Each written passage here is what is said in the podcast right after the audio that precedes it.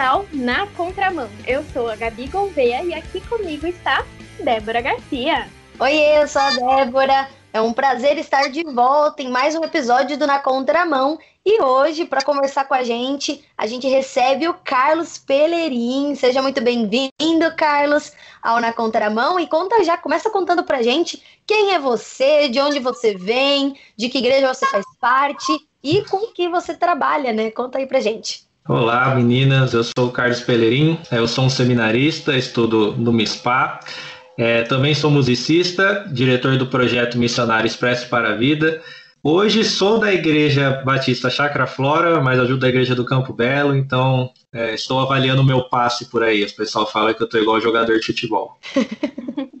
e conta um pouquinho para a gente, então, como funciona esse projeto que você comentou. Então, o projeto Expresso para a Vida ele tem o foco em abertura de novas igrejas e revitalizar igrejas que estejam com dificuldades mas a gente trabalha especialmente com o jovem e adolescente para capacitar ele para ter uma liderança, para ele entender quais são seus dons e talentos, para poder servir melhor no reino. Então ele passa aí um mês com a gente, uma imersão durante as férias. Muito bom. Então, para a gente já entrar no nosso tema, a gente vai conversar sobre uma coisa que eu acho que não faz parte da vida de ninguém, né, gente? Ninguém nunca sentiu ranço por ninguém. Hoje, a gente, vai, hoje a gente vai conversar sobre ranço e amizade, o que é cada um e como construir uma amizade verdadeira. Para começar, eu acho que a gente pode contar um pouquinho como que estão nossas amizades hoje, né? Porque a gente está gravando esse episódio aqui, a gente ainda está na quarentena.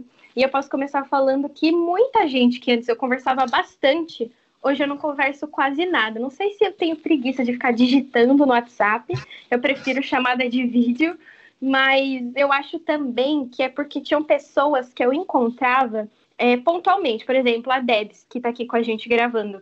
Eu via ela muitas, muitas vezes na RTM, no trabalho. Então era de praxe eu ver ela. E hoje a gente se vê menos porque a gente não vai mais para os lugares que a gente se encontrava. E eu acho que principalmente com a galera da igreja também, com a galera da faculdade, tem amigas que eu falava mais no presencial do que agora. E vocês? Olha, Gabi, eu acho que eu tô mais ou menos na mesma vibe que você, mas eu percebo que não é alguma coisa que tenha acontecido só com a gente. Eu vejo que muita, muita gente da nossa idade, da nossa faixa etária, assim, mais ou menos, tem tido essas mesmas reclamações de não querer ficar muito tempo no WhatsApp, digitando, mantendo conversas.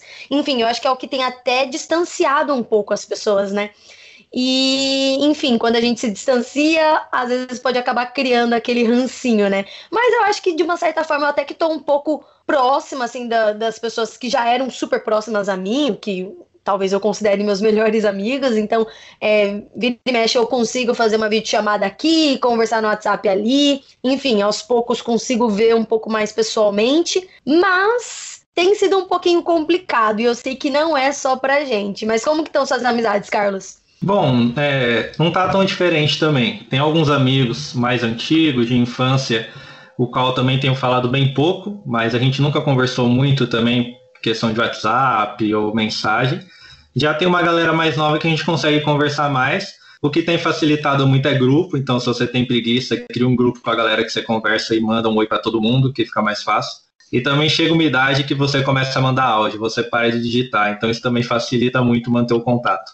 É, não, o problema de WhatsApp é que tem gente que gosta de áudio, tem gente que não gosta de áudio, tem gente que gosta de mensagem, tem gente que não gosta. Enfim, são conflitos aí que a gente precisa ir resolvendo, né? E eu acho que nesse momento, principalmente nesse que a gente está agora, de tanto isolamento, é nessas horas que a gente vê quem é amigo de verdade, né? Porque aquelas pessoas que você convivia, que você, ah, é meu amigo lá da faculdade, hoje que você nem fala, você percebe que na verdade ele era um colega, né? E na verdade ele poderia não ser um amigo. Nesse quesito, Carlos, se você pudesse dizer para a gente o que, que é, é, ser um colega e o que, que é amizade, como que a gente pode é, diferenciar essas coisas para ter contato verdadeiro com quem a gente considera realmente amigo? Bom, acho que a, principal diferença de uma amizade para um colega é a questão da intimidade. Mas, como você disse, é, Hoje a gente consegue enxergar muito bem isso por conta da, da dificuldade de se manter próximo, de você conseguir falar com todo mundo. Então você acaba diferenciando e distinguindo quem é que você tem realmente vontade de falar e quem são as pessoas que assim você gosta, mas é, não são tão íntimas de você, não faz parte do seu ciclo tão próximo. É, a principal diferença de um amigo e de um colega é realmente a intimidade. Tem pessoas que a gente se dá muito bem, que a gente gosta de conversar, mas ali naquele local, como você falou, tem colega seu de faculdade que você leva ali durante a faculdade inteira, faz TCC com você, mas é um amigo próximo, ele não conhece a sua família, você não iria na casa dele, ele não iria na sua, não é alguém que você abriria o seu coração. Então, a diferença da amizade é quando você dá esse passo que você realmente começa a entrar na vida íntima da pessoa. Bom, mas o nosso tema hoje também não é só amizade. Hoje a gente também está falando sobre ranço. E ranço a gente também consegue sentir pelos nossos amigos, não só aquela pessoa meio distante. Mas, Carlos, aqui na rádio, ou para quem escuta nossos podcasts, enfim, tem muita gente que não sabe o que, que é o ranço. Então explica pra gente o que, que é o considerado ranço, né? Quem é que sente ranço? Ranço? Isso, isso não existe no meio do mundo cristão, que isso? É apenas ilusão. queríamos, queríamos. Bom, a gente pode comparar o ranço aí, né, para quem é, é mais antigo e talvez ache o termo aí mais Nutella, mas é, é como se fosse um rancor, né, quando você guarda alguma mágoa de alguém. E mais do que nunca, eu acho que a nossa geração e as mais novas, a gente é mais sentimental, então não precisa de muito para gerar ranço na gente, né? Às vezes, converso por WhatsApp, eu sempre brinco. Se não mandar um emoji, dependendo da frase, já é o suficiente para você ter uma raiva da pessoa. Ah, tá brava é, comigo.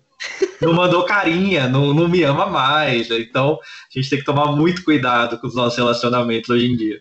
Olha, eu acho que vai até um pouco além do rancor, né? Porque às vezes a pessoa fala um oi, mas quando a gente já tá com o ranço da pessoa, o oi já incomoda a gente, né? Quando coloca três pontinhos no final da frase, ih, gente, já deu ruim. Mandou uma figurinha no grupo, você, não, certeza que foi para mim. Cara de pau, tá falando de mim lá no grupo. Então, hoje em dia é bem difícil. Uma coisa interessante é que, segundo a psicóloga clínica Mônica Bayer, para deixar o ranço por alguém, para a gente não sentir mais ranço pela pessoa, a gente tem que lembrar de momentos bons, de momentos felizes. Só que nem sempre é assim, gente. Às vezes a gente nem conhece a pessoa e a gente já cria o ranço, né? A gente olha ali a pessoa e já fala, hum, não gosto dessa pessoa. Por que você acha que isso acontece, Carlos? A gente já desenvolve esse ranço ou esse rancor sem ter sem nem mesmo ter criado uma mágoa, sem ter conhecido a pessoa de verdade. Por que, que isso acontece? Acho que tem muitos fatores que vão implicar aí, né? Nós somos muito visuais. Então, dependendo da forma que a gente enxerga, como a pessoa se veste, a pessoa se porta, se é alguma coisa que para nós nos fere ou nos causa ciúme em algum relacionamento, às vezes já é o suficiente para você falar, não, não gosto dessa pessoa. É, a diferença que a gente tem que ter como cristão é que a gente tem que dar o benefício da dúvida para todo mundo, porque a gente entende que ninguém é bom de verdade. Então a gente para, senta e conversa com todos. Eu também, várias vezes, já olhei para alguém e falei, poxa, essa pessoa nada a ver, olha o que ela faz, é, como ela se porta, como ela se veste, como ela fala. E às vezes, sentando para conversar com ela, você vê que é uma pessoa que tem muito a te acrescentar, tem muito a ver com você, só que de ela não aparenta ser semelhante a você. Então, a gente tem que tomar muito cuidado, porque a palavra já diz que o nosso coração é enganoso. Então, às vezes, à primeira vista, a gente tem uma interpretação muito boa ou muito ruim da pessoa, mas aquilo não reflete em nada o que ela é de verdade. Eu lembro de uma, de uma pessoa, ela chegou na igreja, e aí a gente estava lá, né, no grupo das amigas, e aí uma das meninas falou assim, nossa, vocês viram, gente, a fulano que chegou, já sei que fulano é assim, que fulano é assado. E aí eu já fiquei com a impressão, né, da pessoa. Eu falei, gente, será que fulano é assim mesmo? Então eu nem conversei com a pessoa, né? Já começou aí o julgamento. E aí, depois de um tempo, a gente se envolveu no mesmo ministério, começou a conversar. E eu falei, gente, essa menina é demais. Tipo, e hoje ela é um dos meus maiores exemplos, sabe? E, tipo, a gente criou uma amizade super legal, super boa isso acontece mesmo, a gente julga as pessoas pela aparência, ou às vezes só porque ela entrou no nosso nicho, né, no nosso círculo de amizades, a gente fica com ciúmes, às vezes a gente nem conhece a pessoa, mas só dela ter é, chegado ali e convivido com as pessoas que a gente ama, a gente já fica com o pé atrás. E pensando nisso, como que a gente pode diminuir essa nossa frequência de julgar tanto uma pessoa antes de conhecer? A gente tem que ser bem mais desprendido é, e mais confiante no que Deus tem feito com a gente.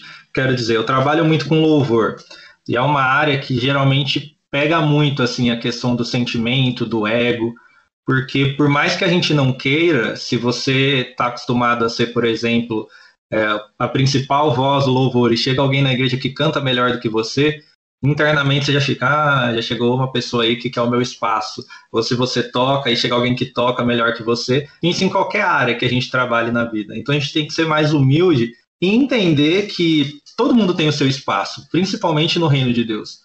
Então, se a gente entender que pode chegar pessoas que sabem mais que a gente, que são melhores que a gente em diversos assuntos, mas eu ainda tenho meu espaço naquele grupo, naquela igreja, isso vai diminuir bastante o nosso medo e a nossa vontade de sentir raiva e ranço das pessoas. Isso que eu ia comentar, eu acho que muitas vezes o nosso ranço, ele é gerado através de uma competição que a gente cria na nossa cabeça, né? Então, seja por, enfim, por ministério, como o exemplo que você citou, mas às vezes com coisas que a gente quer provar pra gente mesmo, né, na nossa cabeça. Então, não sei, tipo, ai, aquela pessoa age de alguma forma, ou aquela pessoa faz algum tipo de piada.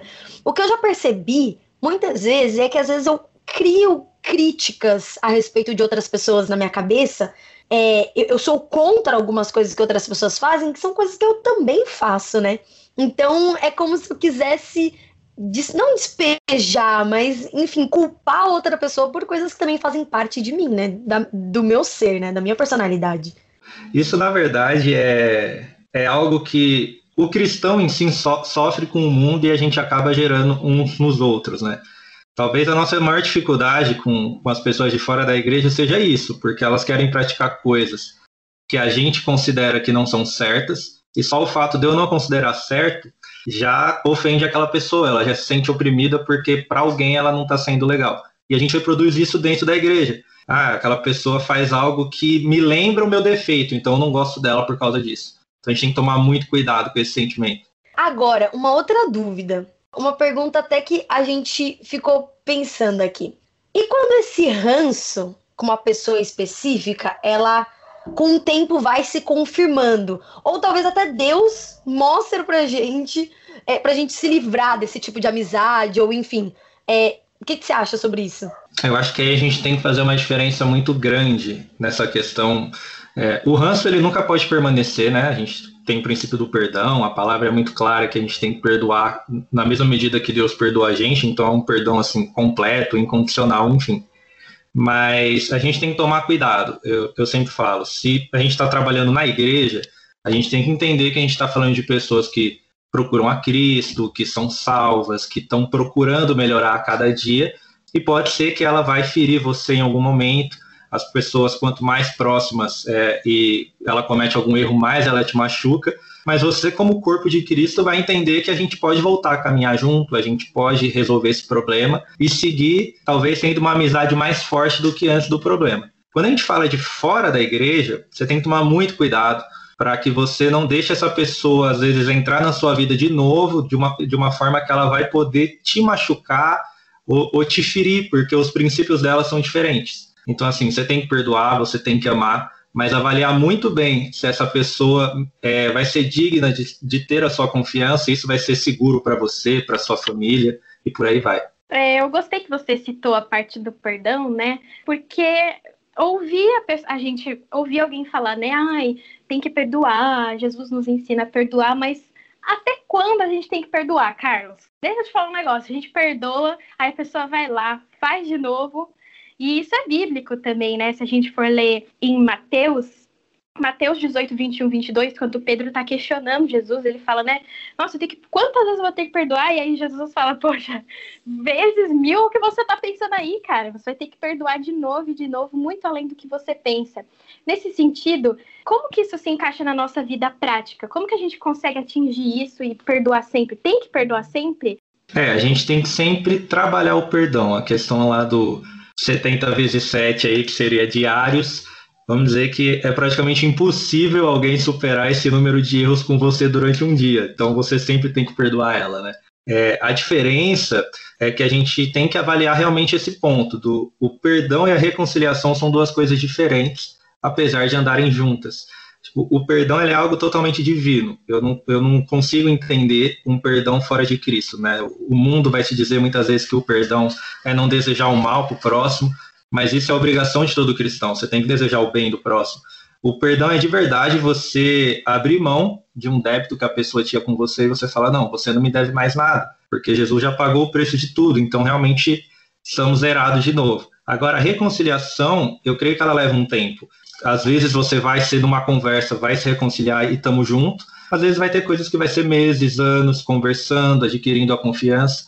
Mas como cristão e como corpo, eu tenho que estar disposto a aceitar essa pessoa na minha vida de novo. Ainda que seja é, de modo aí paliativo, bem devagar, até chegar um momento da intimidade de novo mas eu não posso banir ninguém da minha vida achando que, ah, não, essa pessoa me ofendeu num nível que não tem mais como eu andar com ela.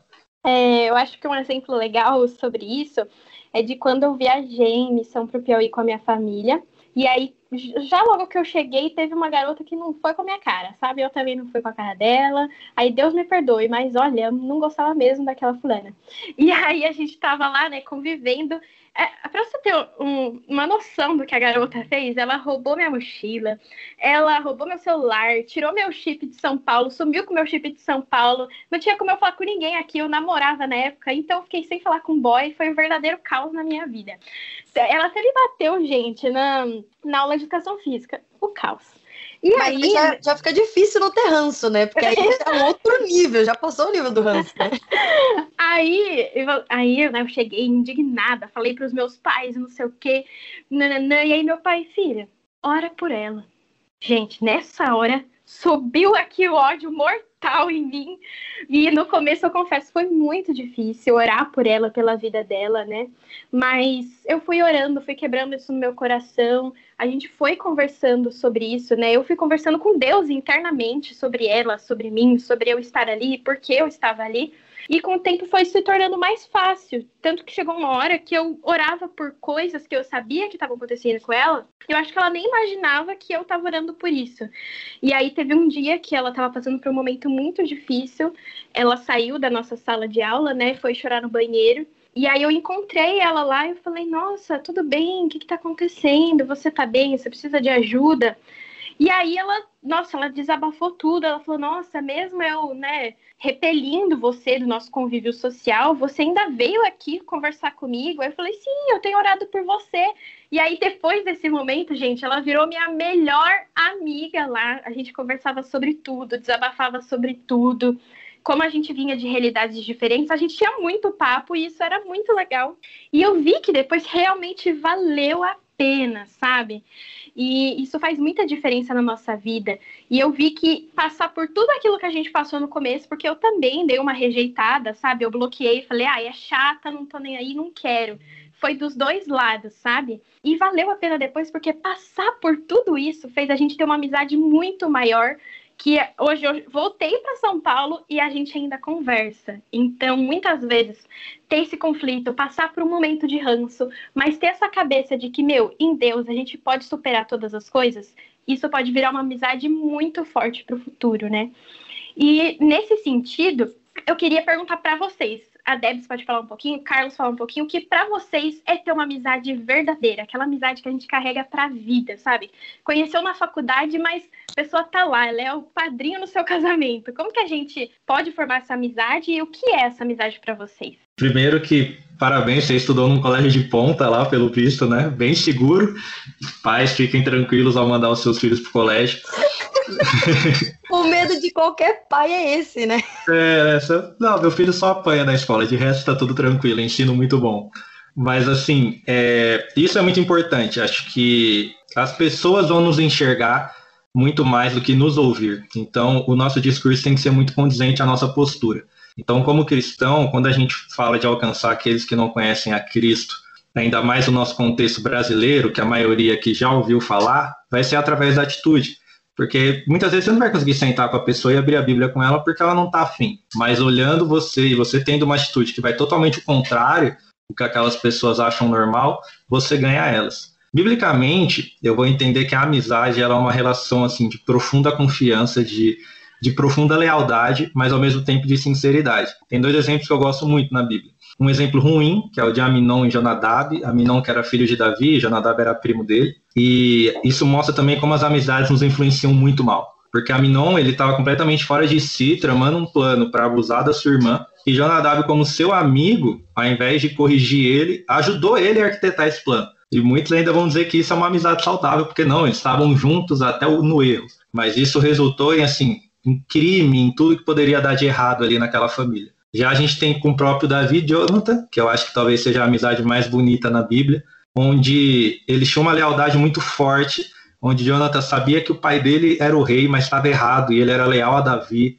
onde eles continuaram ajudando um ao outro, mesmo de longe, onde Jonathan morre e Davi cuida do filho deficiente dele, que poderia ser um, é, uma ameaça ao seu trono algum dia, mas ele fala: não, eu vou ser leal ao meu amigo. Então, acho que quando a gente tem uma amizade verdadeira, vai muito da, do princípio do amor bíblico. Ele, ele, ela não acaba. Por mais que aconteça algum problema, é um carinho especial que você tem por aquela pessoa, que não importa o que ela faça, você ainda sente esse carinho por ela. É meio que parecido com o que você pode sentir aí pela sua mãe, pelo seu pai, que por mais que você tenha dificuldades, tenha momentos altos e baixos, você não se vê sem ela. E uma amizade verdadeira é igual. Você pode estar passando por dificuldade, pode estar sem se falar, mas se você sentar e conversar com aquela pessoa, vai parecer que vocês nunca estiveram longe, porque vocês se amam de uma forma que só é possível em Deus. Bom, então agora sobre mim, um exemplo que eu tenho para dar. Antes de eu dar o meu exemplo, eu gostaria que a, a Gabi compartilhasse com a gente é, o exemplo da louça acumulada, que eu acho que dá para encaixar. A gente, antes de começar o programa, ela estava contando para mim sobre o exemplo que o Douglas falou para ela num grupo de jovens, alguma coisa assim. Então, conta esse exemplo que eu consigo falar um pouquinho de uma história que eu tenho. Foi isso, a gente estava conversando antes de começar e eu lembrei de um exemplo que o Doug, que é meu marido, ele estava dando para os pré-adolescentes na aula de que eles fazem na semana, né? Eles fazem um bate-papo e eles estavam conversando sobre amizade e sobre perdão.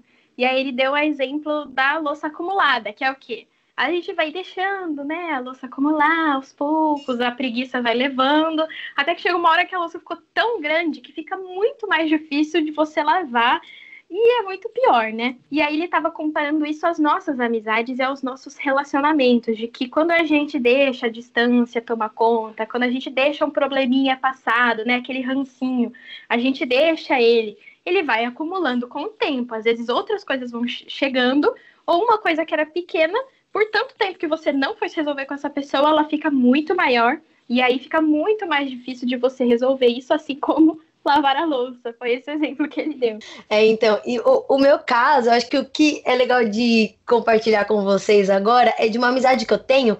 Eu poderia falar de várias amizades que eu tenho super saudáveis, enfim, que tudo dá certo.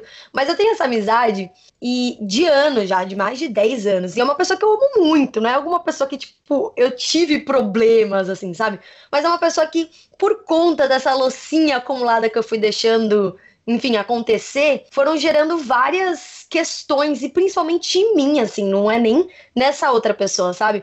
Então eu consigo perceber o quanto que os rancinhos que foram ocorrendo, acontecendo é, anos atrás, é, prejudicaram a minha amizade com essa pessoa, embora a gente ainda seja muito amiga, a gente nunca deixou de ser amiga. É, enfim, é uma amizade cristã também.